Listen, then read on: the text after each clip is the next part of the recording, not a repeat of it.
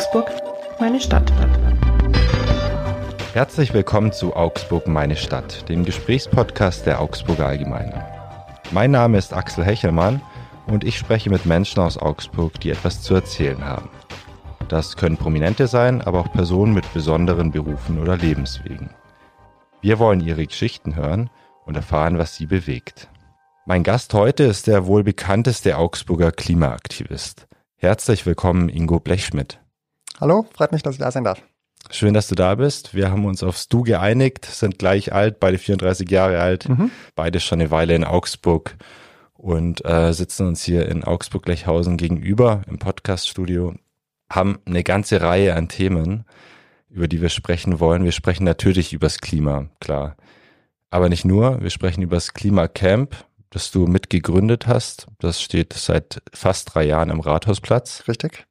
Wir sprechen drüber, wie ihr da seit so langer Zeit ausharrt. Es war das erste Klimacamp in Deutschland und noch immer besteht's. Wie ihr diesen Protest so lange durchhaltet und wie lange ihr noch bleibt, werdet ihr sicher oft gefragt.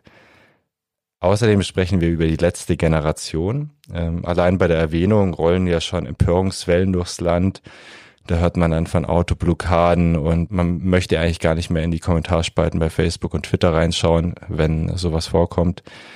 Manche vergleichen die Bewegung sogar mit Terrorgruppen wie der RAF, was, was man glaube ich schon vorab sagen kann, totaler Schwachsinn ist. Das verhöhnt auch die Opfer vom Terrorismus. Absolut. Dein Name steht im Impressum der letzten Generation. Die Internetseite ist zwar gerade offline, ähm, aber eigentlich steht er da. Wir sprechen über deine Rolle. Du bist ja eigentlich Telefondienst, da gehen wir noch ganz äh, ausführlich später drauf ein. Und dennoch äh, stand vor wenigen Wochen die Polizei in der Wohnung deiner Freundin, hat Sachen mitgenommen, Laptops, Handys und so weiter. Wir sprechen darüber, was die Hintergründe dieser Razzia waren und wie du sie erlebt hast. Und da möchte ich natürlich wissen, was treibt dich an? Du bist ja eigentlich Mathematiker, hättest eigentlich viel zu tun lehrst auch an der Universität Padua in Italien.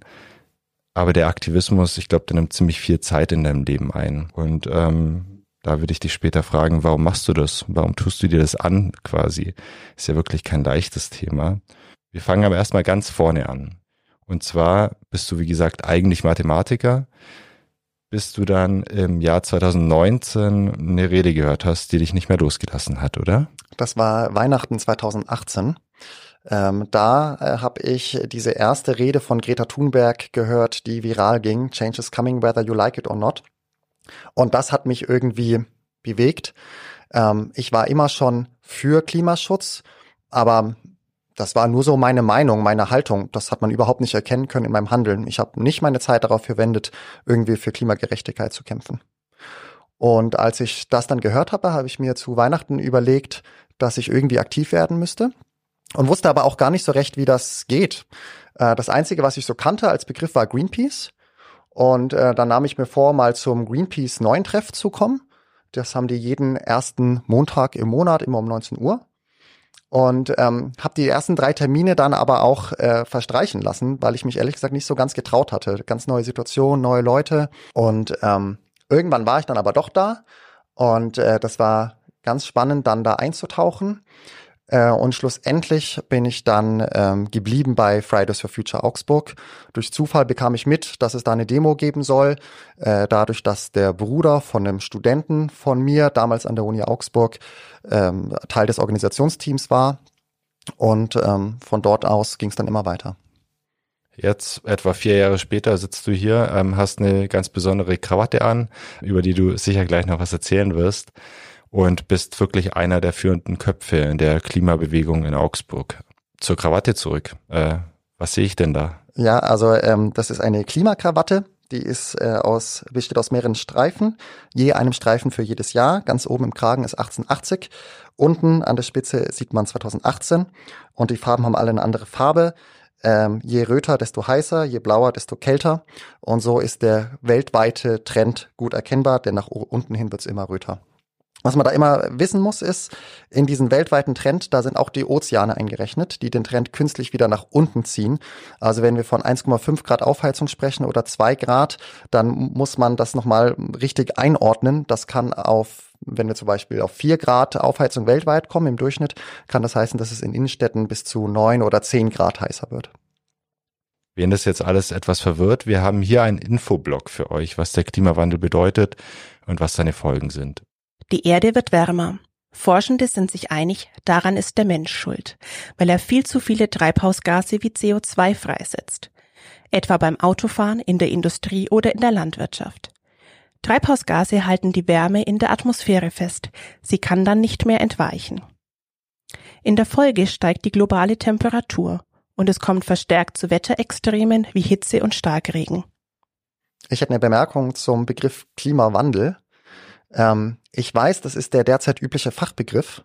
Ich persönlich achte den als unwissenschaftlich. Im Sinne von KlimawissenschaftlerInnen sollen diesen Begriff gerne verwenden, wenn die unter sich sind. Aber immer wenn WissenschaftlerInnen mit einer breiteren Öffentlichkeit kommunizieren, dann finde ich, haben, haben sie, haben wir die Pflicht, auch Begriffe zu verwenden, die äh, die Situation akkurat einfangen. Und ich finde, der Begriff Klimawandel tut diesem Phänomen, was da studiert wird, äh, nicht Rechnung tragen, äh, weil der andeutet, dass es halt so ein seichter Wandel ist, kann man sich darauf einstellen oder so. Und genau das Gegenteil ist der Fall. Also deswegen spreche ich immer von der Klimakrise oder der Erdaufheizung. Ich finde, das sind wissenschaftlich genauere Begriffe. Gut, dass du das anmerkst. Tatsächlich diskutieren wir auch in der Redaktion oft über solche Begriffe, sind da ganz unterschiedlicher Meinung naturgemäß, mhm. weil Klimawandel natürlich, wie du sagst, ähm, es klingt nicht, nicht dramatisch, es klingt relativ harmlos beschreibt trotzdem, finde ich, ganz gut ähm, den Prozess, der, der, der passiert. Deswegen ähm, werde ich auch wahrscheinlich im Gespräch weiterhin Klimawandel teilweise als Wort verwenden. Hoffe, du siehst es mir nach. Ähm, Jeder soll das Wort verwenden, was er gerne möchte. Genau. Nichtsdestotrotz finde ich, dass Klimakrise natürlich absolut zutrifft und nicht, nicht erst in der Zukunft natürlich, sondern auch jetzt schon, gerade wenn man in den globalen Süden zum Beispiel schaut. Äh, sehr guter Punkt. Äh, da muss man sich auch äh, in Erinnerung führen. Wir in Deutschland reden immer von diesem 1,5 Grad Limit. Aber die Länder im globalen Süden haben verzweifelt dafür gekämpft, dass im Pariser Klimaabkommen eine 1,0 Grad Grenze zum Beispiel festgeschrieben wird. Ähm, konnten sich leider nicht durchsetzen gegen den stärkeren globalen Norden. Zum Pariser Klimaabkommen muss man auch sagen, das Ziel, das globale ist ja 2 Grad, besser 1,5 Grad globale Erwärmung im Vergleich zur vorindustriellen Zeit. Jetzt kommen wir aber erstmal nochmal zurück äh, nach Augsburg zum Klimacamp, das dort seit drei Jahren jetzt steht. Und die ganz einfache Frage, wie haltet ihr es durch, so lang dort auszuharren? Ihr wart das erste Klimacamp in Deutschland. Euch gibt's immer noch, viele andere gibt's nicht mehr. Ähm, wie hält man das aus? Das ist, glaube ich, eine Kombination aus mehreren Faktoren. Einer ist, äh, dass wir aus ganz vielen verschiedenen Bevölkerungsgruppen zusammengesetzt sind. Sonst könnten wir ja auch nicht tagtäglich unseren Protest aufrechterhalten.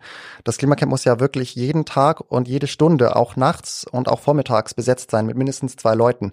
Wir sind ja äh, nicht hier, weil die Stadt es erlaubt hätte. Im Gegenteil, die hat das verboten. Der einzige Grund, warum wir trotzdem da sein dürfen, ist die Versammlungsfreiheit. Und die greift nur, wenn man sich versammelt, also mindestens zwei Personen stellt. Und das heißt, dass sich immer im Verlauf eines Tages ganz viele verschiedene Menschen abwechseln. Das sind SchülerInnen, das sind StudentInnen, das sind RentnerInnen, das sind Berufstätige, je nachdem, wie es irgendwie reinpasst. Und so wird der Protest auf viele Schultern verteilt. Ähm, eine andere Sache ähm, ist der Zuspruch, äh, den wir immer wieder erfahren. Ich weiß schon, wenn man irgendwie so Facebook-Kommentarspalten sich anschaut, dann, dann wirkt das ein bisschen anders. Aber wenn man wirklich im Klimacamp ist, äh, dann stellt man fest, dass die überwiegende Mehrheit der Menschen, die jetzt irgendwie Kontakt zu uns suchen, ähm, große UnterstützerInnen des Camps sind und, und auch fragen, wie sie selbst irgendwie beitragen können, ähm, Spenden dalassen, die wir auch dringend gebrauchen können für all unsere Ausgaben, für die Rechtsausgaben. Und das motiviert einen natürlich dann immer wieder äh, und, und auch jeden Tag aufs Neue. Eine meiner liebsten Beschäftigungen ist einfach ins Klimacamp zu gehen und dort dann mit den PassantInnen zu sprechen und sie auch aufzuklären über die Klimapolitik der Stadt. Ich glaube, die meisten Menschen kennen das Klimacamp. Für die, die es nicht kennen, kannst du sie mal gedanklich mit reinnehmen. Wie sieht's da aus? Was macht ihr da? Ähm, also das ist äh, der Ort direkt neben dem Rathaus. Das war früher ein Parkplatz für besonders wichtige StadträtInnen. Äh, und jetzt ist es so zu einem der wichtigsten Informationsorte in Augsburg geworden zum Thema Klimagerechtigkeit. Da können also BürgerInnen tagtäglich hinkommen und sich über die Entwicklungen in Augsburgs Klimapolitik informieren. Ähm, wir haben den Standort bewusst gewählt, damit wir direkt in Sichtweite der Lokalpolitik sind. Und wir nutzen das auch immer, wenn die PolitikerInnen das Rathaus betreten, um zu ihren Sitzungen zu kommen. Dann fangen wir die ab und reden mit denen. Und ähm, dazu kommt, dass wir jede Menge ähm, Aktionen und Infostände und ähm, andere Projekte ausplanen vom Klimacamp. Und wie sieht's da aus? Ähm, früher war das ein relativ einladender Ort, wie ich finde. Äh, da hatten wir wirklich diesen gesamten ehemaligen Parkplatz äh, zu unserer Verfügung bis auf eine Feuerwehrzufahrt.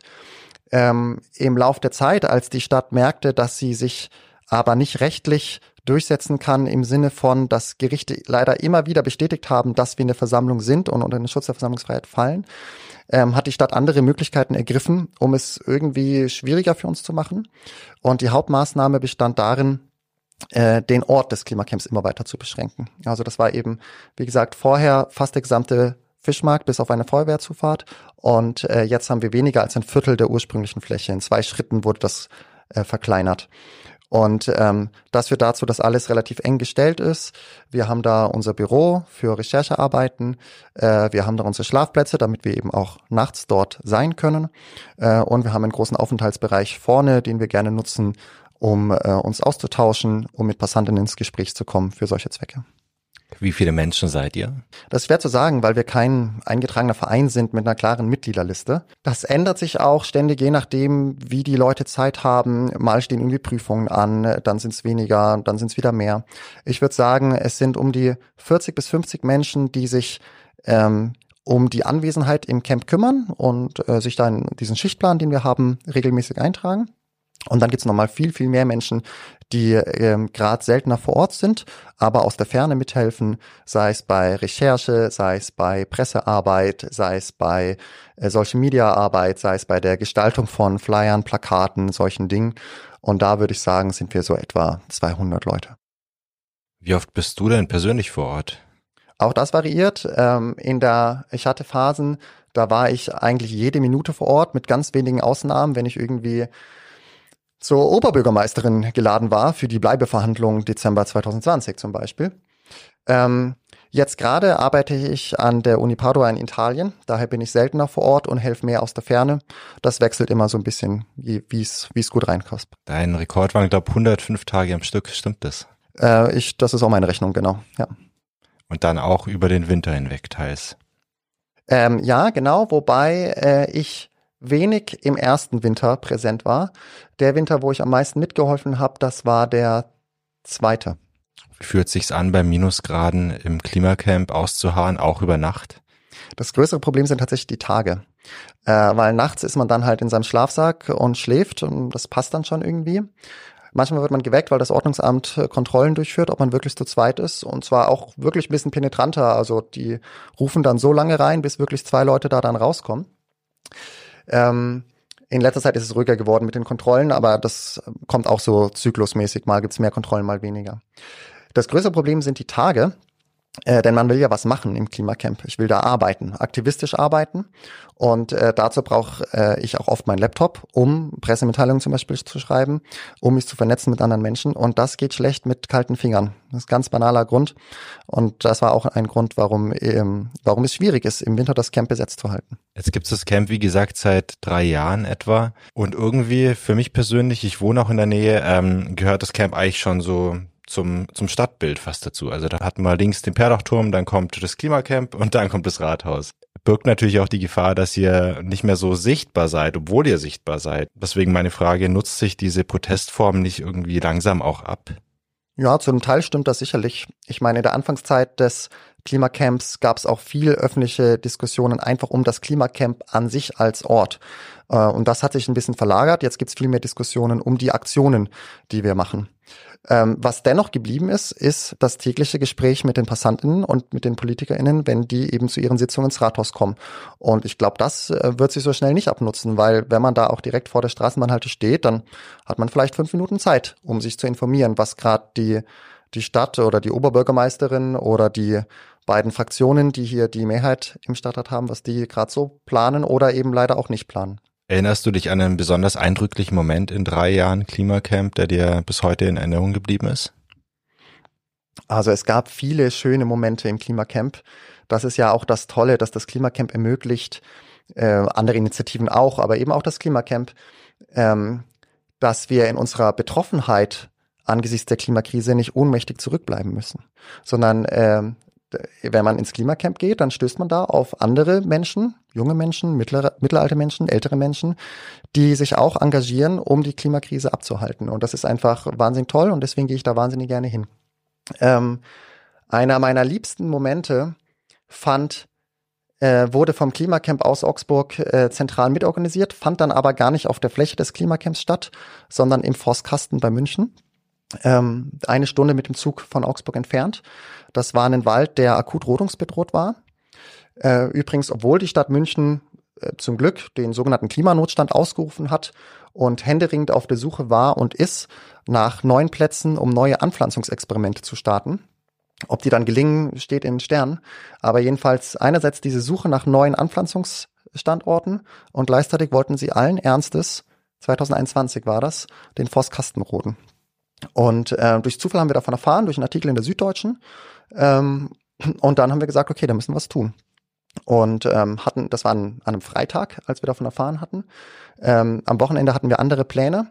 Ähm, auch am Montag konnten wir uns nicht so recht um kümmern, aber am Dienstag starteten wir dann eine Besetzung nach dem Vorbild des Hambacher Walds, äh, da, was ja auch ein Beispiel ist für, einen, für sehr erfolgreichen Klimaprotest. Der Hambacher Wald hätte schon vor Jahren gerodet werden sollen und es steht immer noch dank, weil Klimaaktivistinnen Gerichten die genügende Zeit verschafft haben.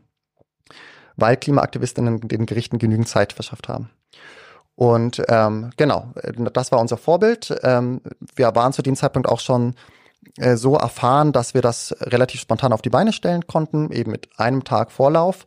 Äh, wir hatten Klettermaterialien schon da und ähm, wir wurden dann bei diesem ersten Besetzungsversuch von der Polizei äh, gehindert, äh, die Besetzung wirklich durchzuführen, weil das Lokalfernsehen zu früh berichtet hatte.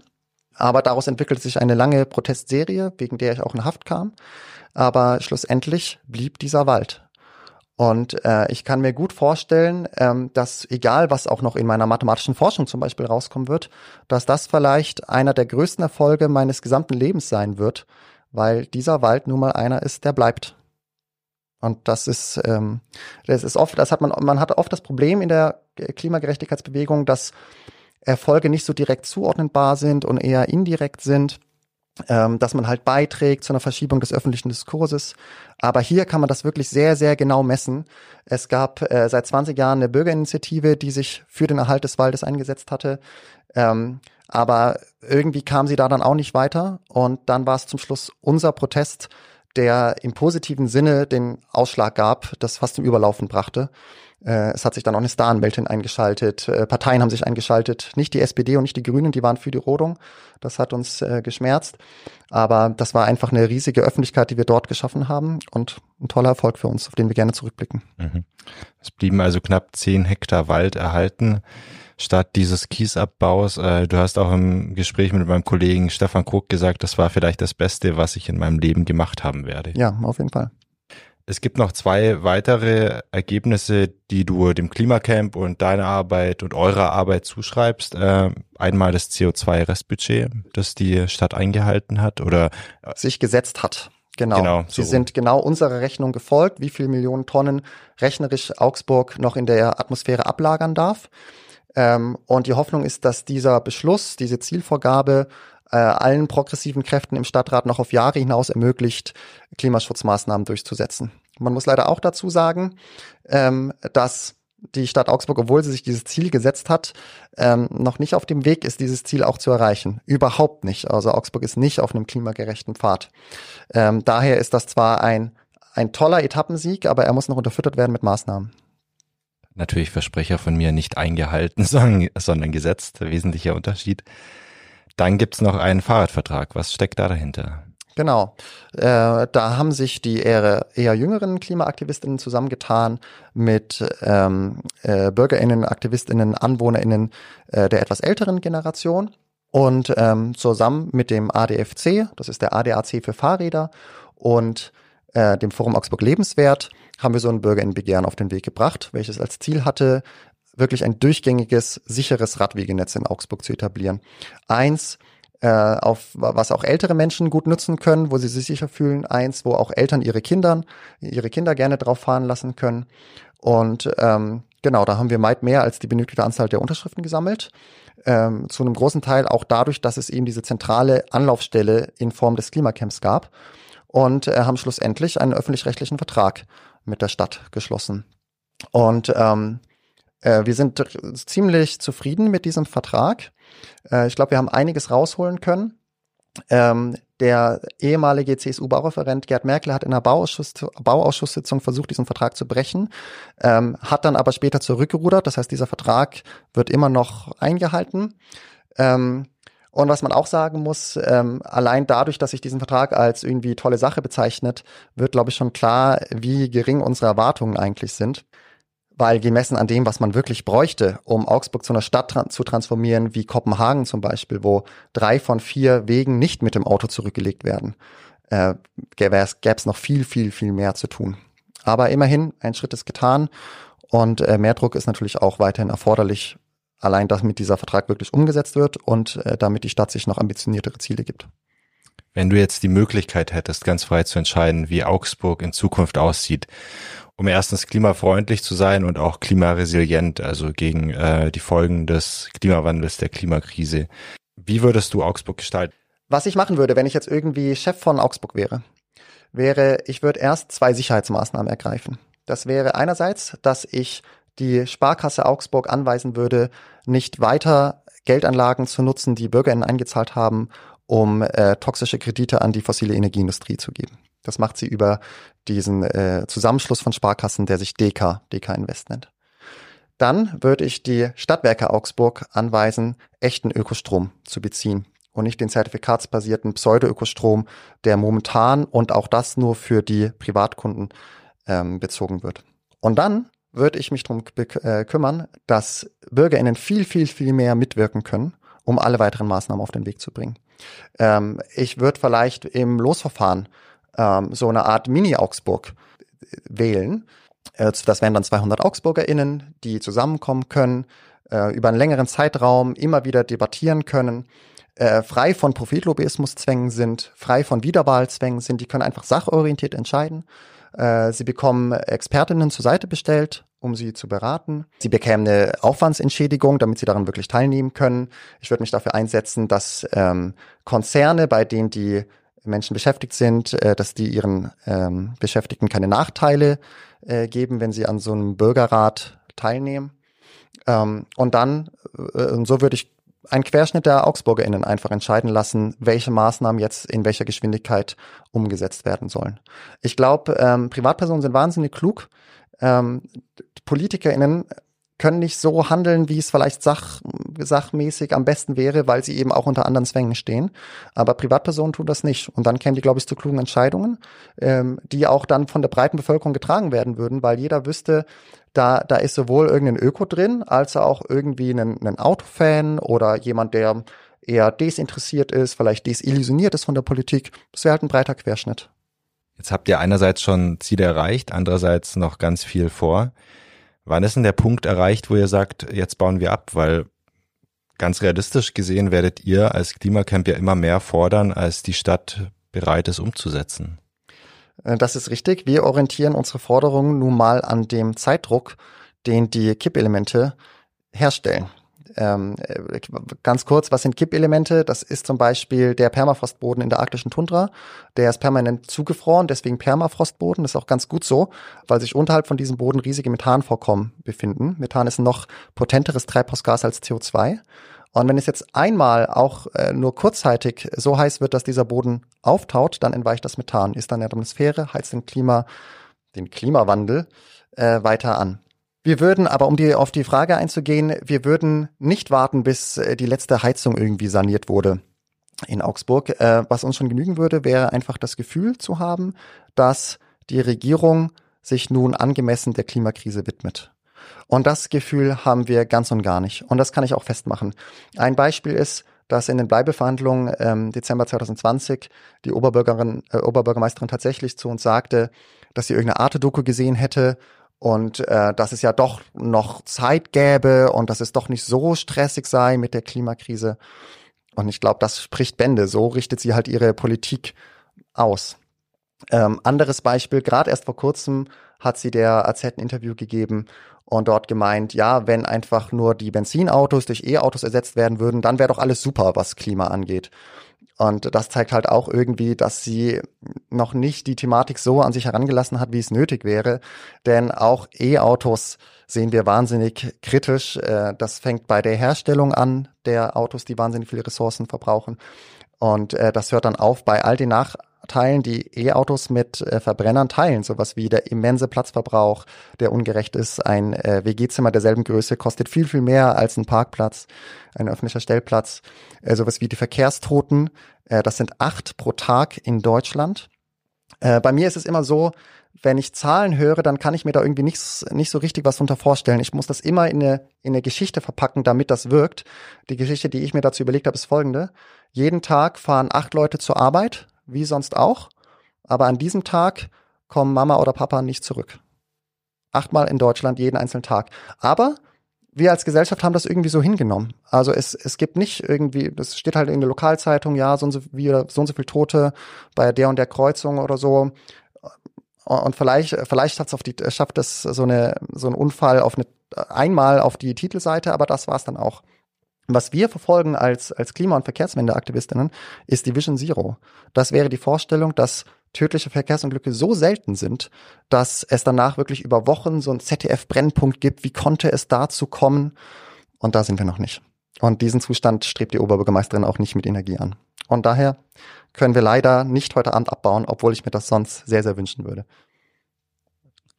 Wir werden natürlich die Oberbürgermeisterin konfrontieren mit deinen ich nenne es mal Anschuldigungen oder Behauptungen, ähm, dass sie auch die Möglichkeit hat zu antworten. Das wird dann im Nachhinein im Podcast eingespielt. Uns hat die Stellungnahme der Stadt erreicht. Zum Vorwurf, Eva Weber hätte eine Doku gesehen und daraufhin gesagt, so stressig sei es nicht mit der Klimakrise, stellt die Stadt fest, diese Aussage kann von unserer Seite aus nicht bestätigt werden und ist falsch. Zur zweiten Aussage, wenn die Benzin durch E-Autos ersetzt würden, wäre alles super, was das Klima angeht, stellt die Stadt fest. Die Oberbürgermeisterin differenziert. Autos sind nicht per se schlecht. Die Differenzierung erfolgt über den CO2-Ausstoß. Besitzen Pkw einen CO2-neutralen Antrieb, zum Beispiel E-Autos, dann geht es bei der Diskussion nicht mehr um die Klimafrage, sondern darum, wie viel Platz die Stadtfamilie einem Auto im öffentlichen Raum zusprechen will. Das seien zwei sehr unterschiedliche Punkte. Und damit zurück zum Thema Klimacamp. Heißt aber, abbauen würdest du jederzeit sehr gerne, oder, wenn die Ziele erreicht werden? Heute Abend noch. Die Oberbürgermeisterin muss nur glaubhaft vermitteln, dass sie die Klimakrise jetzt auf dem Schirm hat. Und wir wären noch am selben Abend weg. Wir wechseln das Thema, bleiben beim Klima, wechseln aber zur letzten Generation. Ich glaube, man muss fast niemandem erklären, was die letzte Generation ist. Äh, sie ist wirklich sehr, sehr präsent in den Medien in letzter Zeit, was vor allem äh, durch Straßenblockaden kommt.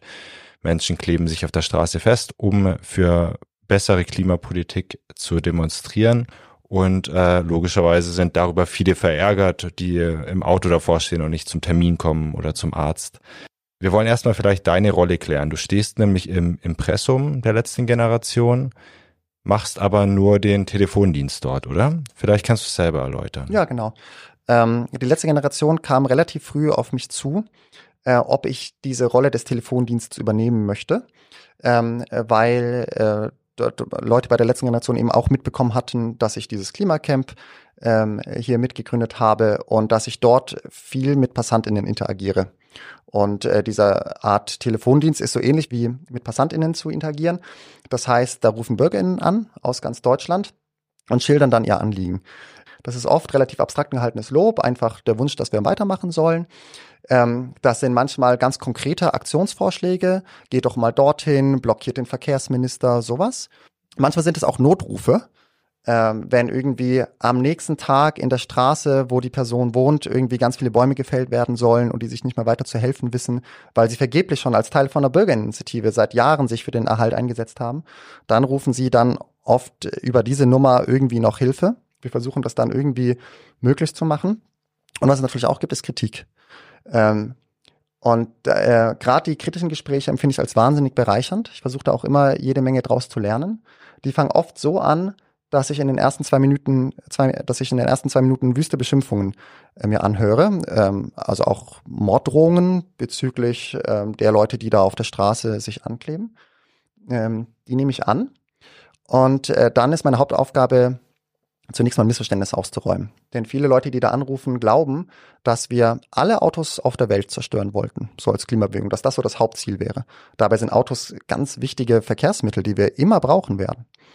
Ähm, das Einzige, was wichtig wäre, wäre, dass die Abhängigkeit vom Auto reduziert wäre, dass nicht mehr die allermeisten Fahrten mit dem Auto zurückgelegt werden müssen, sondern dass es tolle Alternativen gibt, bezahlbare, günstige, schnelle, verlässliche. Und das zweite Missverständnis, was ich oft aufklären muss, ist, dass wir nicht die Grünen sind, wir als Klimagerechtigkeitsbewegung. Und das, äh, die beiden Missverständnisse, wenn, äh, das, das überrascht dann oft die, die Anrufenden. Und dann sind eigentlich gute Gespräche möglich.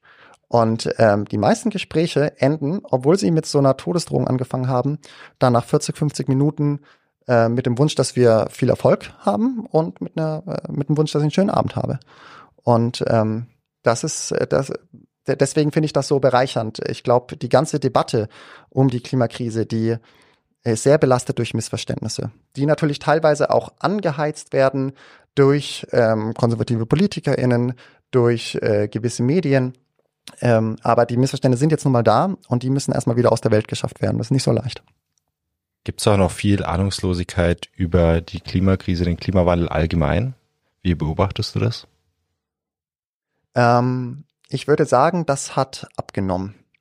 Das war 2019 auf den Fridays for Future Demos, als ich dort mit Passanten gesprochen habe, noch, noch anders als jetzt. Jetzt wissen sehr viel mehr Bescheid. Und ich meine, die in großen, in groben Zügen ist das ja auch schnell erklärt irgendwie. Solange halt die Politik Konzernen ermöglicht, Unmengen CO2 in der Atmosphäre abzulagern, wird's halt immer heißer. Und das hat halt Konsequenzen, weil unsere, unsere, unsere, unsere Welt ist es egal, wie heiß es ist, aber unserer menschlichen Zivilisation nicht. Äh, wir sind auf Lebensmittel angewiesen, die halt nur in gewissen Temperaturregionen wachsen. Ähm, und äh, wir sind darauf angewiesen, dass halt irgendwie die, die Natur stabil ist. Und äh, eines der Beispiele, was mich am meisten bedrückt, ist Pakistan. Da gab es ja jetzt die riesige Flutkatastrophe. Ganz viele Menschen haben ihr Leben verloren. Die Bundeszentrale für politische Bildung geht sogar so weit und sagt, Pakistan ist eines der am stärksten betroffenen Länder von der Klimakrise. Und jetzt kann man sich mal zum Vergleich anschauen, wie viel CO2-Emissionen hat denn Pakistan in der Atmosphäre abgelagert im Vergleich zu anderen Staaten. Und dann sieht man, Pakistan ist Platz 58 und Deutschland Platz 4. Vor uns sind nur Amerika, China und Russland in der Reihenfolge. Also da haben wir eine Nation, die kaum zur Klimakrise beigetragen hat, aber wahnsinnig stark unter ihr leidet. Mhm. Ich glaube Platz vier der insgesamt emittierten Emissionen. Richtig, seit Beginn der Industrialisierung. Wenn man es pro Jahr rechnet, dann sieht es besser für Deutschland aus. Ähm, dann äh, sind wir Platz sechs, ähm, manchmal auch Platz sieben. Das hängt ein bisschen davon ab, ob man andere Treibhausgase auch noch reinrechnet oder nicht. Auf jeden Fall immer noch sehr, sehr weit oben, was was ich schon irgendwie sehr beeindruckend fand, als ich das das erste Mal lernte, äh, weil Deutschland ja auch nicht ein so großes Land ist. Und äh, ich dachte mir auch äh, früher, Deutschland ist halt einfach so ein Land von vielen EU-Ländern. Ähm, all unsere Nachbarn, die, die haben ja auch irgendwie einen ähnlichen Lebensstandard, irgendwie Österreich, Italien, England oder so. Das, das ist alles irgendwie ähnlich. Aber wenn man sich dann die CO2-Statistik anschaut, sieht man, nein, ist nicht ähnlich. Deutschland steht da wirklich wahnsinnig stark hervor. Und deswegen hat Deutschland auch so eine besonders große Verantwortung in der Klimakrise. Und zum Glück kann es ihr aber auch gerecht werden, wenn die, der politische Wille da wäre, weil Deutschland auch einen riesigen internationalen Hebel hat. Also so, das ist auch ein Punkt, der, der uns immer wieder Hoffnung gibt. Also das Argument, ähm, als Deutschland allein können wir gar nichts machen gegen den Klimawandel, äh, das greift dich, das sehe ich genauso. Ähm, weil natürlich haben wir nur einen gewissen Anteil, ich glaube zwei Prozent äh, an den weltweiten Emissionen. Genau, obwohl wir ein ähm, Prozent der Weltbevölkerung stellen. Ganz genau. So wollte ich den Satz beenden. Mhm. Danke für die Hilfe. Ja. Also auch Deutschland kann was tun, auch Augsburg kann was tun. Ich glaube, da können wir uns alle einig sein. Was man vielleicht auch lobend mal erwähnen kann, ist, Deutschland hat auch schon wahnsinnig viel zur Bekämpfung der Klimakrise getan. Und zwar dadurch, dass Deutschland Vorreiter war, darin ähm, Solar- und Windenergie ähm, wirklich marktreif zu machen. Ähm, das muss man sich mal auf der Zunge zergehen lassen. Das waren früher irgendwelche Konzeptskizzen auf Schreibtischen von PhysikerInnen, die so grundsätzlich mal die Idee hatten, dass es vielleicht gehen könnte. Und dann hat Deutschland einfach eine riesige Wind- und Solarenergiebranche aufgebaut. Ähm, das waren gerade in der Windenergie 80.000 zukunftssichere Jobs. Und äh, bis 2017 etwa ähm, waren die Ausbauza Ausbauzahlen ähm, auch, auch in Ordnung. Wenn das so weitergegangen wären, wäre, dann, dann wäre die Energiewende gar kein politisches Thema in Deutschland. Das hätte einfach alles äh, seine Wege gehen können. Es kam dann aber zum Kurswechsel. Ähm, Deutschland hat ähm, die äh, gerade die Windkraftbranche kollabieren lassen. Ähm, die Jobs sind jetzt immer noch zukunftssichere Jobs, allerdings in China. Und ähm, äh, wenn ich richtig informiert bin, hat Deutschland gerade auch überhaupt nicht mehr die Möglichkeit, auch nur ein Windrad zu bauen, weil der letzte Standort, der das gemacht hat, ähm, sein, sein Portfolio verändert hat. Also das war eine riesige Fehlentscheidung. Ich glaube, das sehen inzwischen auch die meisten Parteien in der Bundeslandeskommunalpolitik ein, dass es tatsächlich so ist. Dann kam noch der Krieg in der Ukraine hinzu mit all seinen Folgen. Also da hat wirklich, glaube Deutschland sein Potenzial ein bisschen verschenkt. Zurück zur letzten Generation. Äh, wir haben über deine Rolle gesprochen als Telefondienst. Telefondienst klingt erstmal harmlos und trotzdem stand letztens die Polizei in der Wohnung deiner Freundin, wo du auch gerade warst. Was war denn da los? Ja, die hat so ein bisschen vermutet, dass, weil ich im Impressum stehe, dass ich dann vermutlich irgendwie der geheime Hintermann hinter der letzten Generation bin. Die Formulierung Hintermänner wurde auch tatsächlich in dem Durchsuchungsbeschluss ähm, so verwendet. Wenn das Ganze nicht irgendwie so ernst und so traurig wäre, müsste ich da schon schmunzeln, denn also welche Terrororganisation setzt den wahren Chef auf ihrer Webseite ins Impressum? welche Terrororganisation gibt überhaupt ein Impressum an? Aber gut. Äh, wie war das? Ähm, meine Freundin äh, hatte mir noch, äh, also es war in der Früh, meine Freundin hatte mir noch gesagt, dass sie an diesem Tag ein Paket erwartet, äh, dass ich da keine Sorge haben muss, wenn es klingelt. Äh, und dann hat es auch direkt geklingelt und ich dachte mir, ja, super, mache ich direkt auf. Und ähm, dann standen aber 15 Männer vor mir. Ähm, ich habe es dann verstanden, habe sofort die Tür wieder zugemacht ähm, ich wollte nämlich noch mein Handy ausschalten. Auf dem lagern nämlich sensitive Daten. Zum einen von meinen Studentinnen, Noten, ähm, Abgabeprojekte und so weiter. Das muss ich schützen. Zum anderen natürlich auch die vertrauliche Kommunikation äh, innerhalb der Augsburger Klimagerechtigkeitsbewegung. Äh, und wenn das Handy ausgeschaltet ist, dann greift die Vollverschlüsselung. Wenn es an ist, nicht. Das habe ich gerade noch gekonnt, aber nach zehn Sekunden war die Polizei dann trotzdem drin. Wie? Weiß ich nicht genau. Ähm, also die, die, das, die Wohnungstür war zu, aber sie war nicht zugesperrt. Äh, von außen, wenn man da so als Privatperson kommt, dann denkt man, dass man einen Schlüssel braucht, aber ich nehme an, man kann die irgendwie aufhebeln oder so. Ich, ich weiß es nicht genauer. Ähm, die, das Schloss war nicht defekt, also so viel Gewalt war wohl nicht nötig. Und ähm, äh, was, was dann ziemlich schlimm war, war, dass, ähm, äh, dass also das hat meine, meine Freundin dann mitgenommen, weil sie kam gerade aus der Dusche raus, aus, de, aus dem Bad. Und plötzlich wird sie da von, von mehreren Polizisten angestarrt. Und äh, dann mussten, musste erstmal die eine weibliche Beamtin, die auch dabei war, nach vorne geholt werden. Ähm, äh, meine Freundin bekam dann den Auftrag, sich im Bad anzuziehen. Ähm, das war nicht so einfach, weil im Bad hatte sie nicht ihre Anziehsachen. Und ähm, parallel dazu äh, fingen die Polizeibeamtinnen an, ähm, Taschen von mir zu äh, durchwühlen. Und dann wurde mir eröffnet, was eigentlich Sache ist. Drei Stunden hat das Ganze gedauert, oder? Mhm, richtig. Zum Hintergrund, die Staatsanwaltschaft wirft dir vor, zwar nicht an Aktionen beteiligt gewesen zu sein, sondern eben diese Internetseite, wo du im Impressum standest, betrieben zu haben. Und über diese Internetseite sollen Spendengelder von 1,4 Millionen Euro eingeworben worden sein. Also Geld, das dann genutzt wurde, um mögliche Straftaten auch zu ermöglichen. Also Straftaten im Sinne von äh, Autos blockieren, ähm, Eingriff in den Straßenverkehr und so weiter. Nochmal kurz zurück. Äh, drei Stunden hat's gedauert. Äh, was hast du die ganze Zeit gemacht? Was haben sie alles mitgenommen? Was haben sie mitgenommen? Ähm, alle technischen Geräte, die sie irgendwie mir zuordnen konnten, äh, wo nicht ganz klar war, dass die meiner Freundin gehören. Ähm, Das war insbesondere auch mein Arbeitslaptop, den ich brauchte, um am nächsten Tag dann in Italien Vorlesung zu halten. Ähm, ich bin wahnsinnig dankbar einer Freundin, äh, die mir noch am selben Abend dann einen alten Laptop, den sie noch in der Schublade hatte, zur Verfügung stellen konnte, so dass ich diese Vorlesung halten konnte. Äh, ich gebe dann einen Programmierworkshop, das geht nicht ohne Laptop. Äh, sie waren übrigens zeitgleich auch bei äh, meiner Mutter. Äh, da bin ich gemeldet, weil wenn ich jetzt in Italien bin und so, ist es trotzdem wahnsinnig wichtig, dass äh, behördliche Post bei mir ankommt oder eben dann bei meiner Mutter, ähm, äh, weil die Einspruchsfristen wahnsinnig kurz sind bei so Strafbefehlen, immer nur zwei Wochen.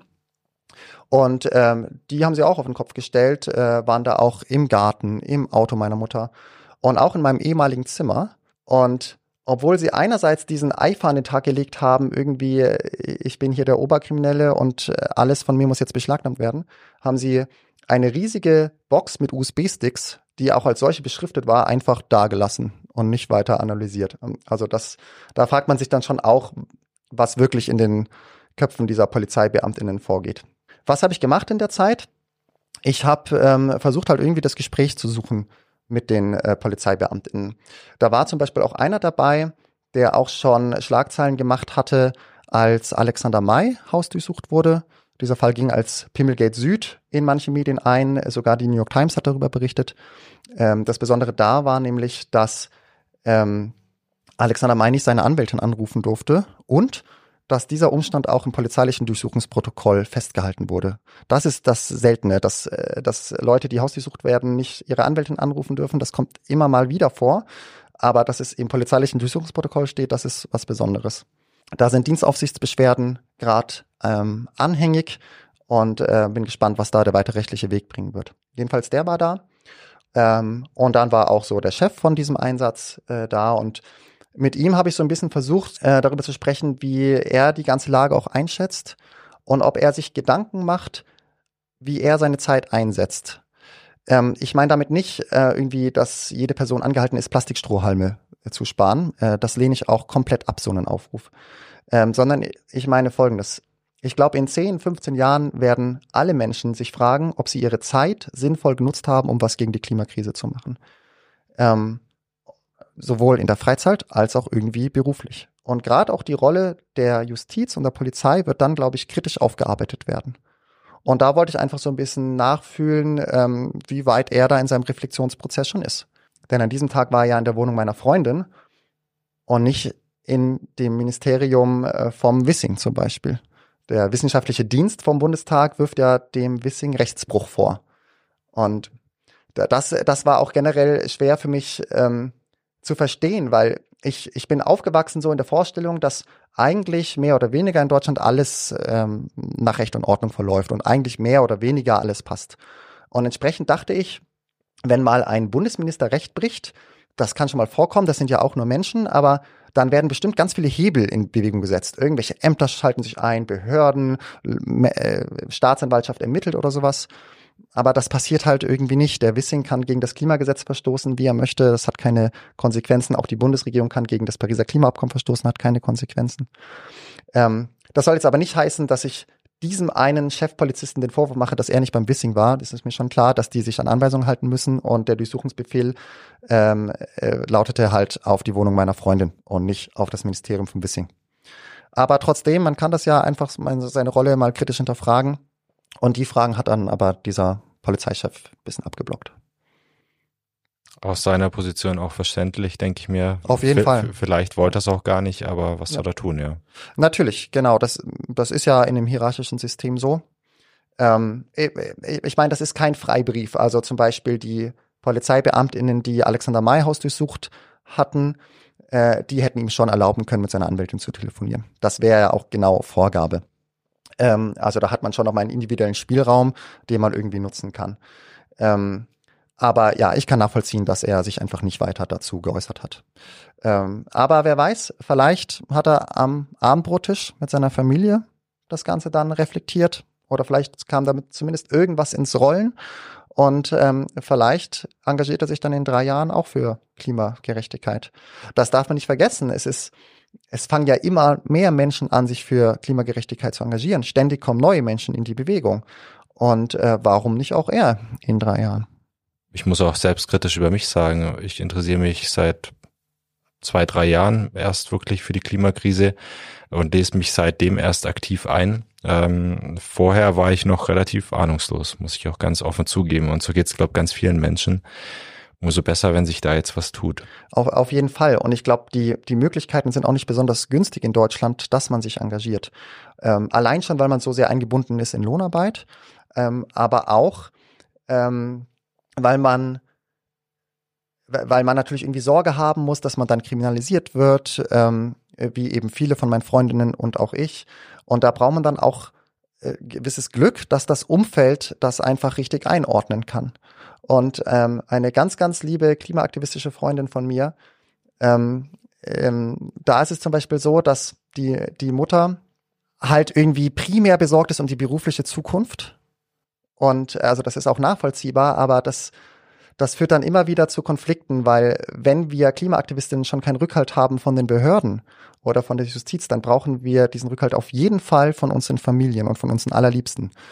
Und äh, bei dieser Person fehlt das so ein bisschen.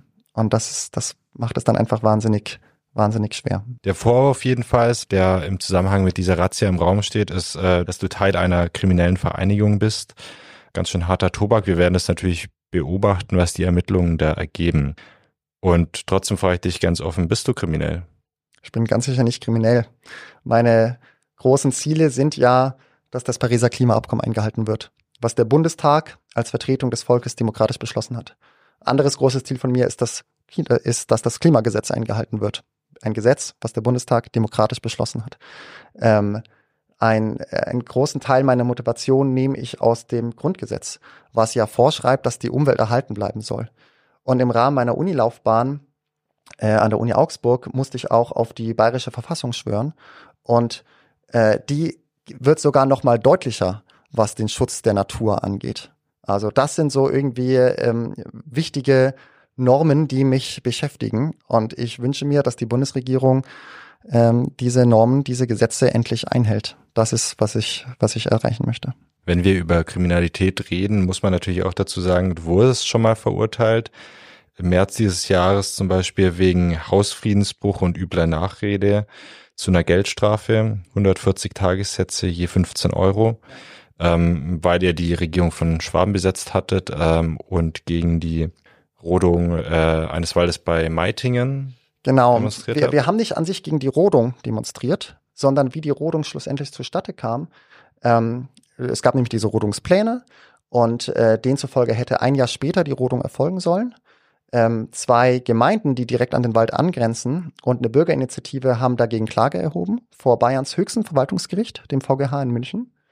Und dann plötzlich äh, an einem Samstagmorgen äh, wurde ein Teil des Waldes gerodet, gerodet.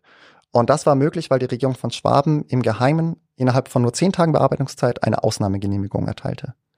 Äh, das und das haben wir irgendwie versucht zu kritisieren und vor allen Dingen haben wir es versucht, öffentlich zu machen. Ähm, gleichzeitig hat die Bürgerinitiative da den Rechtsweg eingeschlagen. Und in einem Jahr kommt dann vielleicht das Urteil vom Augsburger Verwaltungsgericht, dass diese Ausnahmegenehmigung rechtswidrig war. Und dann bekommt die Regierung von Schwamm eine Rüge. Aber äh, diese Rüge, ähm, die entfaltet keine politische Brisanz. Das heißt, wenn das nächste Mal wieder ein Wald auf der Abschussliste von einem Konzern steht, dann wird die Regierung von Schwaben oder ein anderer Ausläufer der Freistaatsregierung halt wieder so eine Ausnahmegenehmigung erteilen. Und unser Ziel war, dass das in die Öffentlichkeit kommt, dass also die Regierung von Schwaben innerhalb von nur zehn Tagen diese Ausnahmegenehmigung erteilt. Und äh, dazu haben wir die Aktion gemacht. Da haben wir uns abgeseilt aus, äh, aus einem Flur bei der Regierung von Schwaben mit so einem Banner, der das, was das eben thematisiert hat. Und ähm, ich muss auch sagen, es war eine erfolgreiche Aktion, ähm, äh, denn es gab dann öffentliche Berichterstattung in ADAZ, aber auch im BR, in der Süddeutschen, in der Zeit. Und die Hoffnung ist, dass das ein kleines bisschen dazu beiträgt, dass weitere Wälder in, in Bayern und in Deutschland geschützt werden. Und gleichzeitig zur Aktion muss man auch noch dazu sagen, bei der Regierung von Schwaben ähm, wurde von deinem Mail-Account eine Mitteilung verschickt mit Korruptionsvorwürfen gegen den damaligen Regierungspräsidenten Erwin Lohner. Ähm, wurdest also verurteilt? Respektierst du das Urteil? Ähm, also generell respektiere ich äh, Gerichte auf jeden Fall. Die nehmen eine wahnsinnig wichtige Rolle in Deutschland ein. Und ich wünsche mir, dass sie äh, dieser Rolle auch noch stärker gerecht werden, indem sie ähm, wirklich eine Gesamtschau vornehmen und dann eben auch PolitikerInnen entsprechend verfolgen, wenn das nötig ist. Ähm, oder ähm, Punkte wie den rechtfertigen Notstand äh, beachten. Gegen dieses Urteil haben wir Berufung eingelegt, noch am selben Tag. Und im August ist dann die Verhandlung am Landgericht. Und da versuche ich dann wieder darzulegen, was die Beweggründe waren, wie das alles vorgegangen ist. Ähm, ge generell äh, stehe ich mit meinem Namen und mit meinem Gesicht zu all meinen Aktionen und äh, versuche dann durch die Prozesse nochmal weiter Öffentlichkeit für die eigentlichen Anliegen herzustellen. Jetzt bist du also verurteilt für das, was du tust, dafür, dass du dich äh, einsetzt für eine bessere Klimapolitik. Wie weit würdest du gehen? Wo ist für dich eine, eine Grenze erreicht bei deinen eigenen Aktionen? Ich finde das spannend, dass äh, spannend und auch nachvollziehbar, dass immer die Frage kommt, wie weit die Klimabewegung geht. Meine große Sorge ist, wie weit sich die Bundesregierung weiter radikalisiert. Also die verstößt da jetzt schon gegen auch internationale Abkommen und, und irgendwie geht das einfach so weiter. Und ähm, man darf nicht vergessen, die Klimakrise ist nicht irgendwie unser Haustier, weil wir irgendwie nichts Besseres zu tun haben. Also ich, ich habe keinerlei Lust, in Aktion zu gehen. Ich, ich möchte das nicht. Äh, die, die Geldstrafen, äh, die, die, Sta die Staatsanwältin hat in dieser Verhandlung, über die wir gerade sprachen, sogar eine sechsmonatige Haftstrafe verlangt. Die Richterin hat das, hat es dann zum Glück anders gesehen. Aber also das sind sehr reale persönliche Konsequenzen, die wir da in Kauf nehmen, äh, weil wir keine andere Möglichkeit sehen, um irgendwie Deutschland, die Bundesregierung, aber auch die Landes- und die Stadtregierung dazu zu bekommen, geltendes Recht in Sachen Klimapolitik einzuhalten. Um trotzdem die Frage zu beantworten, ähm, äh, die, ich habe das Gefühl, dass auch gerade äh, konservative PolitikerInnen oder so die, die Strafverfolgungsbehörden einfach wahnsinnig wenig Ahnung haben, wie das bei uns in der Klimagerechtigkeitsbewegung eigentlich abläuft. Das ist besonders deswegen verblüffend, weil ja unsere Pläne, unsere Treffen immer öffentlich sind. Also anstatt irgendwie Unmengen an Dokumenten zu beschlagnahmen, um rauszufinden, wer die Hintermänner sind, äh, könnten die einfach in so ein öffentliches Plenum gehen und dann sehen die da schon, welche Leute irgendwie mehr Redeanteile haben und würden dann übrigens auch zu ihrer großen Überraschung feststellen, dass das nicht unbedingt Männer sind. Die Klimagerechtigkeitsbewegung ist vor allen Dingen von, von Frauen dominiert in den entscheidenden Positionen. Und was es in der Klimagerechtigkeitsbewegung halt auch gibt, ist ein starker Zusammenhalt und eine starke Sozialisierung hin zu gewissen Protestformen und weg von anderen. Und ähm, äh, und das umschließt insbesondere das Gebot der Friedlichkeit. Äh, und ich glaube, das kann man auch gut erkennen an all den Aktionen, die das Augsburger Klimacamp jetzt in seiner fast dreijährigen Geschichte unternommen hat. Das waren alles friedliche Aktionen. Teilweise störende Aktionen, äh, teilweise auffällige Aktionen. Das ist in unserer Medienlandschaft nötig, dass man ein bisschen auffällt, sonst kann nicht darüber berichtet werden. Ähm, aber auch immer friedliche Aktionen. Und äh, diese Vorstellung, die manche Leute haben, dass irgendwie diskutiert wird bei unseren Treffen irgendwie, sollen wir den, sollen wir den einen Politiker entführen, ja oder nein? Und dann gibt es irgendwie eine zehnstündige Diskussion und zum Schluss kommt nur ganz knapp das Votum Nein raus. Die gibt es nicht. Also noch nie habe ich solche absurden äh, Vorschläge mal irgendwann mal äh, geäußert gehört. Wir überlegen, also auf einer ganz anderen Ebene, nämlich wie befestigen wir jetzt dieses Banner am CSU-Büro, wie klettern wir dort irgendwie rauf, äh, wie machen wir dort irgendwie eine Blockade oder sowas, aber das sind alles friedliche Aktionen. Zum Stichwort Klimagerechtigkeit vielleicht noch kurz sei erwähnt, dass natürlich die Klimakrise Reiche weniger stark trifft als Arme, also uns in Deutschland weniger stark als äh, Menschen im globalen Süden.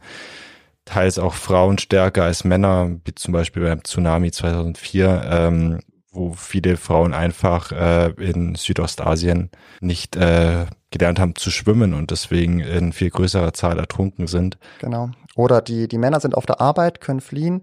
Die Frauen sind zu Hause, kümmern sich um die Kinder, um die Großmutter und sind dann natürlich eingeschränkt in ihrer Bewegungsfreiheit, ja. Die Männer waren damals ja auch äh, oft als Fischer draußen auf dem Meer, wo der Tsunami längst nicht so verheerend war wie an Land. Ähm, nur um das Stichwort Klimagerechtigkeit noch kurz einzuordnen. Das ist, das ist ein ganz wichtiger Punkt, ähm, der bei mir auch brauchte, bis ich den verstanden hat.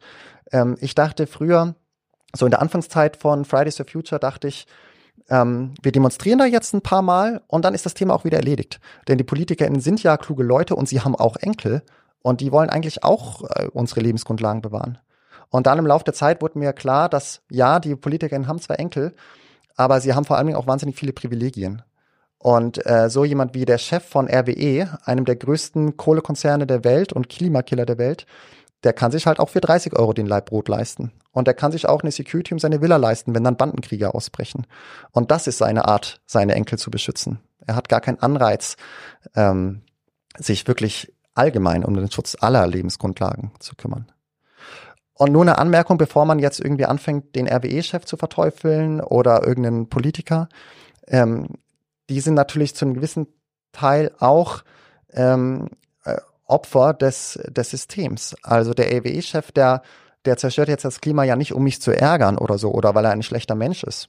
Ich kenne den nicht. Bestimmt ist er ein, ein, toller Mensch, wie, wie die meisten, wie alle vielleicht. Ähm, aber er hat natürlich, er verspürt natürlich einen Druck, dass sein Konzern immer weiter wachsen muss. Ähm, das geht natürlich nicht auf einem endlichen Planeten, aber diesen Druck verspürt er trotzdem. Wenn er jetzt anfangen würde und einfach irgendwie aus Gutmenschentum sagen würde, okay, ich höre jetzt auf mit der Kohlebaggerei, dann würde halt sein Konzern auf dem Markt verschwinden. Und äh, deswegen sind auf lange Sicht, glaube ich, auch grundlegendere Veränderungen noch, noch nötig, dass wir irgendwie diese, diesen Wachstumszwang überwinden was jetzt aber nicht heißt, dass wir uns irgendwie in diesen Vorstellungen verheddern müssen, sondern wir können tausende Maßnahmen ergreifen, einfach genau jetzt in unserem jetzigen System, komplett ohne tiefe Veränderung. Oberbürgermeisterin kann sich einfach dafür einsetzen, dass wir einen höheren Takt äh, im ÖPNV in Augsburg haben. Dazu sind keine tiefen Veränderungen nötig. Der wurde ja zuletzt verringert sogar. Ja, natürlich. Die, die Stadt scheitert mit der Verkehrswende im kritischsten Moment. Thema Verkehr und etwas gewagter Übergang, ähm, aber die Aktionen der letzten Generation sind ja vor allem deswegen so präsent und sorgen für so viel Empörung, äh, weil sie ganz normale Bürger in Anführungszeichen auf der Straße treffen. Also die Mutter, die zum Einkaufen fährt, der Geschäftsmann, der zu seinem wichtigen Termin fährt, ähm, auch Rettungswegen werden teilweise blockiert. Ist das für dich persönlich die richtige Protestform, die die letzte Generation dort wählt, weil es ja Menschen trifft, die eigentlich als Einzelner zumindest nichts dafür können, dass die Lage ist, wie sie ist. Ja, das will ich zunächst mal unterstreichen. Privatpersonen sind nicht verantwortlich für die Klimakrise. Sie haben sie nicht verursacht und als Privatperson kann man die ja auch nicht lösen. Ähm, PolitikerInnen versuchen das oft einem einzureden. Und ähm, es war zum Beispiel der, der FDP-Chef Lindner, der vor kurzem in der Talkshow meinte, es sei nicht die Politik, die die Klimaziele verfehle, sondern es seien die Bürgerinnen und Bürger. Ähm, das sieht man auch wie immer wieder in der Handschrift der Stadt Augsburg. Die hatten zum Beispiel vor einiger Zeit diese Klimawette am Laufen, bei der sie Privatpersonen dazu aufgerufen haben, CO2 einzusparen, ganz ohne selbst auch irgendwie was an den Rahmenbedingungen zu tun. Ähm, generell diese Vorstellung, dass Privatpersonen äh, fürs Klima verantwortlich sein, ähm, die, die kommt nicht von irgendwo her, sondern das, die ist das Resultat von einer der erfolgreichsten Werbekampagnen aller Zeiten, ähm, gestartet von British Petroleum, einer der größten Ölkonzerne aller Zeiten. Und die haben das Konzept von diesem persönlichen CO2-Fußabdruck etabliert. Wissenschaftler hatten den immer nur verwendet für ganze Länder oder Regionen, aber plötzlich wurde er umgemünzt auf Privatpersonen. Und plötzlich ist man dann sauer auf die Nachbarin, dass die bei ihrem Kindergeburtstag Plastikstrohhalme einsetzt und vergisst, dass die großen Stellschrauben, Mobilität, Energie und so weiter, eben bei der Politik liegen. Also das erstmal zustimmt. Da ist ein, ähm, eine gewisse Dissonanz ist, eine gewisse Dissonanz ist da da. Denn äh, direkt unmittelbar betroffen von diesen Blockaden sind Privatpersonen, während der Adressat des Protests die Bundesregierung ist. Okay. Ähm, aber jetzt möchte ich das auch wieder äh, ähm, irgendwie von der anderen Seite sehen. Äh, die eine Sache ist die, ähm, Staus gibt's in Deutschland tagtäglich, ständig. Ähm, darüber regt man sich dann auch sehr auf, aber es macht natürlich keine Schlagzeilen, weil man sich dran gewöhnt hat, genauso wie man sich an die Verkehrstoten gewöhnt hat. Ähm, und gerade diese Blockaden, die, die die letzte Generation ähm, gestaltet, äh, die haben sich ja irgendwie eingespielt. Also da ist dann die Polizei auch äh, sofort zur Stelle, die wird ja auch informiert, direkt von den Aktivistinnen. Ähm, und nach einer Viertelstunde ist das dann auch wieder erledigt in vielen Fällen. Ähm, das andere Argument, was noch viel schwerer wiegt, ist folgendes.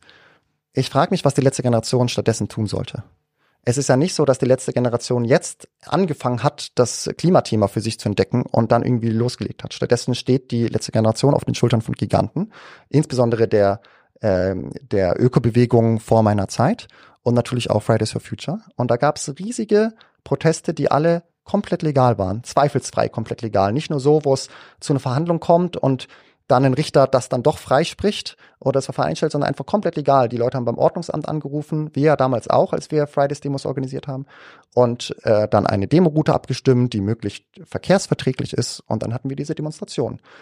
Äh, und an einem Tag waren sogar 1,4 Millionen Menschen auf der Straße 2019. Und noch viel mehr, die gerne gekommen wären, aber halt irgendwie nicht konnten, weil sie auf der Arbeit waren oder, äh, oder schon älter waren, nicht mehr so nach draußen gehen können, was auch immer. So, und was haben diese Proteste gebracht? Diese Proteste haben ein Klimagesetz hervorgebracht, was so falsch war, dass sogar das Bundesverfassungsgericht gesagt hat, dieses Gesetz ist illegal. Das ist rechtswidrig. Das ist nicht konform mit unserer Verfassung. Das muss man sich erstmal äh, klar machen. Die Regierung hat ein Gesetz verabschiedet, was illegal ist. Das sollte ja eigentlich gar nicht vorkommen. Ähm, das zeigt für mich einfach, dass allein diese früheren Demonstrationen, die es gab, dass die leider nicht den nötigen Erfolg gebracht haben. Sie haben uns weit gebracht, weit getragen, tragen uns weiter auch, aber alleine mit dieser Aktionsform werden wir es leider nicht schaffen. Das ist dem geschuldet, wie einfach unser politisches System und auch unser Mediensystem funktioniert. Aber hast du das Gefühl, die Straßenblockaden aktuell tragen was zum Umdenken bei? Weil das Gefühl vieler Menschen ist, glaube ich, eher, ähm, sie sind noch wütender auf diese Klimabewegung und ähm, treten dann vielleicht noch noch eher aufs Gas irgendwie, wenn sie wenn sie Auto fahren. Also dass es eher der Klimasache schadet, als dass es was bringt. Genau kann ich das natürlich auch nicht sagen. Kein Mensch kann in die Zukunft schauen. Äh, und ich freue mich in 30 Jahren, so ich da noch lebe und so es da Geschichtsbücher gibt, dann nachzulesen, was wirklich die wissenschaftlich-geschichtliche Einordnung dahin sein wird von allen Aktionen. Aber ich kann mir nicht vorstellen, dass es viele Menschen in Deutschland gibt, die sagen, Umweltschutz war mir eigentlich immer wichtig. Ich möchte, dass es meinen Kindern gut geht. Aber jetzt wegen dieser Blockaden von der letzten Generation, jetzt fahre ich jede nur erdenkliche Strecke mit dem Auto, einfach um den eins reinzuwischen. Das kann ich mir nicht, nicht so vorstellen. Ähm, ich kenne die Umfragen, weiß nicht, wie repräsentativ die sind, aber ich nehme die auch gerne an. 80 Prozent der Deutschen äh, stören sich an der Aktionsform von der letzten Generation. Aber auch 80 Prozent der Deutschen wünschen sich eine, eine kräftigere Klimapolitik von der Bundesregierung. Und was ich der letzten Generation einfach wahnsinnig hoch anrechne, ist, dass sie es geschafft haben, in der Zeit der multiplen Krisen, wir kommen gerade aus Corona raus und dann gibt's die gibt's einen Krieg in der Ukraine ähm, und jeder hat auch seine anderen Sorgen noch und so, dass sie es geschafft haben, in dieser Zeit Klimagerechtigkeit wieder zu einem Thema zu machen. Natürlich kann das nur ein Impuls sein, der muss dann aufgegriffen werden von PolitikerInnen, die diesen Anlass nutzen, um über das eigentliche Thema zu reden, um die eigentliche Klimagerechtigkeitsdebatte voranzubringen und nicht die Klimagerechtigkeitsaktivismus-Aktionsform-Debatte. Und äh, auch die Medien müssen diese An äh, Anlässe natürlich klug nutzen und ausgleichend berichten. Also sagen, was jetzt passiert ist, aber dann auch einordnen. Übrigens, der Bundesverkehrsminister, der, der begeht Rechtsbruch, das sagt der wissenschaftliche Dienst vom Bundestag. Oder halt mit anderen Statistiken und Fakten kommen und das einfach einordnen, sodass dieser Anlass ähm, dann gut genutzt wird. Wie beurteilst du die Berichterstattung, die du mitbekommst? Ähm, das hängt natürlich immer stark vom, vom Medium ab. Ähm, in Teilen halte ich sie für sehr bedenklich, gerade äh, wenn man sich die Bild zum Beispiel anschaut, ähm, weil da so ein gesellschaftliches Klima geschaffen wird, ähm, dass das halt die Terroristen sind und dass daher auch vielleicht es nicht so schlimm ist, wenn man die dann verprügelt als Privatperson. Das, das sagt jetzt kein konservativer Politiker, bis vielleicht AfD, da weiß ich es nicht, irgendwie so explizit. Und das sagt auch die Bild nicht so super explizit, aber das wird schon irgendwo angedeutet. Und ähm, wenn dann irgendwann mal ein, ein Klimaaktivist stirbt, deswegen, weil eine Privatperson einfach ausrastet, dann ist das zu einem Teil dann diesem gesellschaftlichen Klima anzurechnen. Also allein deswegen ist es sehr gefährlich. Und ansonsten ist es natürlich noch sehr gefährlich, weil jede Ablenkungsdebatte ähm, nur Zeit kostet, die wir brauchen, um eigentlich die echten Debatten äh, zu führen. Die Debatte, welche Klimaschutzmaßnahme ergreifen wir jetzt wie, äh, in welcher Form, wie gestalten wir das sozial gerecht aus, äh, damit die Ärmsten, die sowieso noch stärker von der Klimakrise betroffen sind als andere, nicht noch auch noch unter den Maßnahmen leiden, sondern im Gegenteil, die sollen bevorzugt werden durch die Maßnahmen. Darüber müssten wir eigentlich reden. Die Bild sehe ich auch sehr kritisch, naturgemäß als seriöser Journalist, für den ich mich halte. Und zwar in vielen, vielen Themenfeldern sehr emotionsgeladen. Vermeintlich einfache Antworten, ähm, die da mitgeliefert werden. wirklich bedenklich. Ingo, jetzt haben wir über das große, schwere Thema Klimakrise gesprochen. Du hast, hast mal angedeutet in einem Interview, äh, dass dir das die ein oder andere Stunde Schlaf raubt, oder? Ich habe mal zu Protokoll gegeben, ähm, dass ich sehr oft traurig einschlafe. Das stimmte zu dem Zeitpunkt. Das ist im Klimaaktivismus immer so in Phasen. Es gibt Phasen, ähm, da hat man irgendwie mehr Energie und es gibt auch Phasen, da hat man weniger Energie und dann wird es irgendwie schwieriger, die Klimakrise auszuhalten. Äh, in letzter Zeit geht mir es äh, sehr gut. Ähm, das muss man sich auch wieder klar machen. Ähm, ich habe ja nicht direkt jeden Tag mit der Klimakrise zu tun, sondern mit lauter Menschen, die sich gegen die Klimakrise stellen. Und das ist einfach etwas total Positives und ähm, etwas, was, was Energie bringt.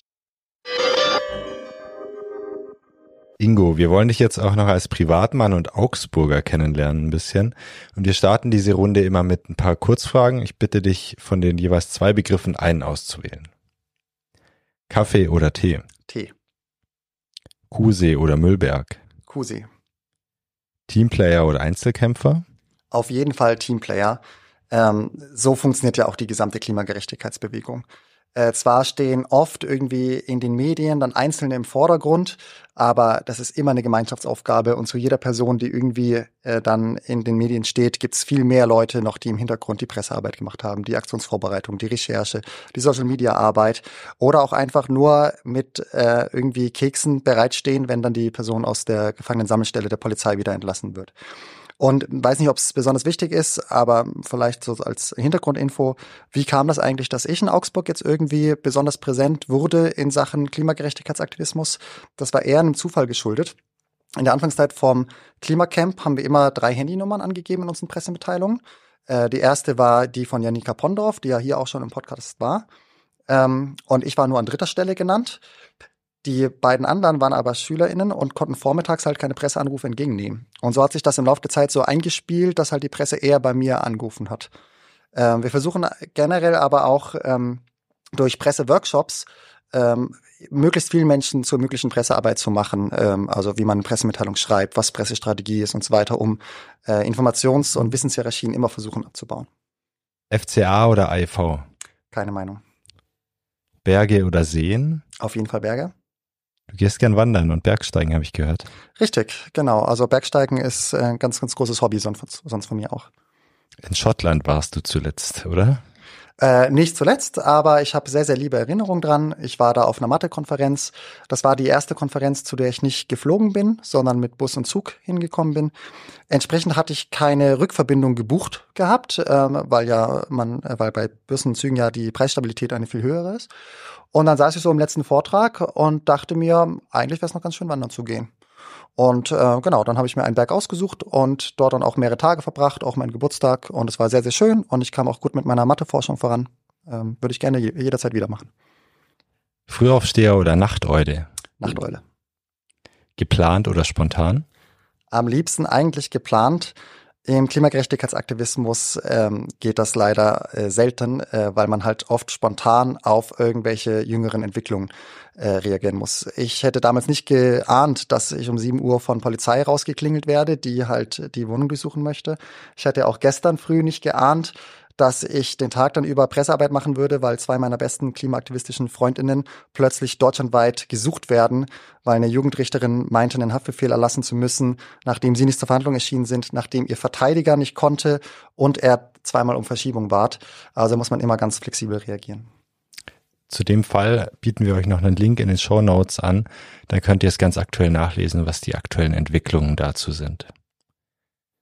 Jetzt hast du schon gesagt, in die Berge gehst du gern. Was gibt's denn, was du an Augsburg magst? Was machst du in Augsburg gern? Ähm, eine große Sache, die ich wirklich super gerne mache, ist äh, lange durch den Sieben-Tischwald zu spazieren. Äh, das ist nämlich ein toller Ort, äh, um Mathe zu machen. Genau, also da laufe ich ähm, äh, immer, wenn ich kann, wirklich auch stundenlang meine Runden und denke da über die mathematischen Fragestellungen nach, die mich beschäftigen. Und dann bist du ja, wie wir schon öfter im Podcast gehört haben, auch in Italien, ähm, dozierst da an der Uni. Wie kommst du denn dahin? Mit dem Flieger, mit dem Auto? Genau, da nehme ich jedes Mal mein Privatjet. Ähm, nee, natürlich nicht. Und äh, ich habe auch, hätte auch anders als Friedrich Merz, der jetzige CDU-Chef, im Bundestag nicht dafür gestimmt, dass Vergewaltigung in der Ehe legal bleibt. Das muss man sich auch mal auf der Zunge zergehen lassen. Wirklich so eine Person haben wir als CDU-Chef. Ähm, nee, wie ich hinkomme, ist mit Zug und Bus, je nachdem, äh, wie die Verbindungen sind. Mhm. Da muss man nur kurz sagen, ist auch schon eine Weile her, dass er das ähm, mhm. für dieses Recht eingetreten ist oder dieses Unrecht, ja. besser gesagt, genau. im Rückblick. Ähm, Ingo, wir kommen schon zum Ende des Podcasts. Und da hätte ich noch ein Gedankenspiel mit dir vor. Wenn du jetzt ähm, die Stadt der Zukunft, Augsburg der Zukunft entwerfen könntest, sagen wir mal das Jahr 2050, da stehst du kurz vor der Rente. Wie sieht's da hier idealerweise aus?